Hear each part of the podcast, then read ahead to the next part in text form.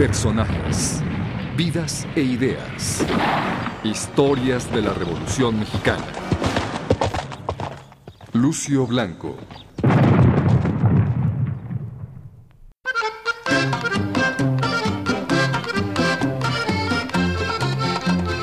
Los estados del norte de nuestro país dieron a la historia hombres comprometidos con la lucha revolucionaria iniciada en 1910 y los sucesos que se desencadenaron a partir de esta.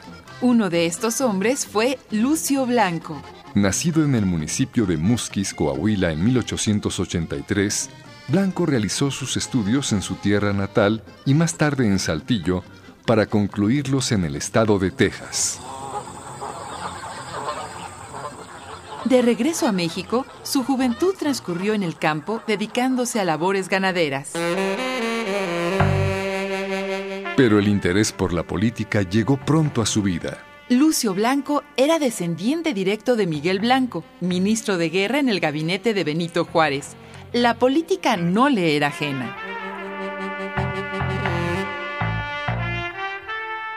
Antes del estallido de la revolución, Blanco sostenía correspondencia con Francisco I. Madero y en 1906 participó dentro de las fuerzas magonistas. En 1909 se afilió al partido antireeleccionista y al año siguiente se levantó en armas en contra de la dictadura porfiriana.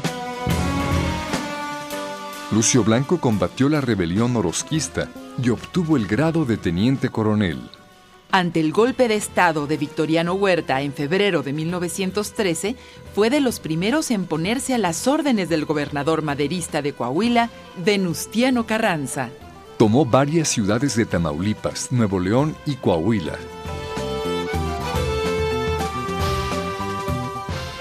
El 4 de junio de 1913, Lucio Blanco fue ascendido a general brigadier por aclamación de su tropa y en agosto siguiente convocó a una junta de jefes y oficiales que se encargara de supervisar los trabajos de la Comisión Especial Constitucionalista que estudiaría el reparto agrario en la hacienda Los Borregos, que había sido propiedad de Félix Díaz.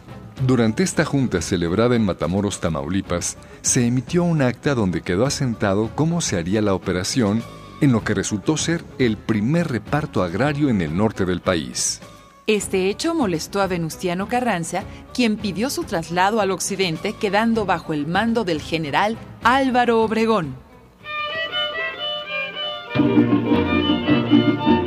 Lucio Blanco se distinguió por sus batallas en los estados de Jalisco, Nayarit y Sinaloa, ganando el título de jefe de la División de Caballería del Cuerpo de Ejército del Noroeste. También formó parte de la Comisión Constitucionalista que firmó en el Estado de México los tratados de Teoloyucan, mediante los cuales se pactó la rendición del gobierno huertista el 13 de agosto de 1914. Sin embargo, con el tiempo, Álvaro Obregón se convertiría en su rival irreconciliable.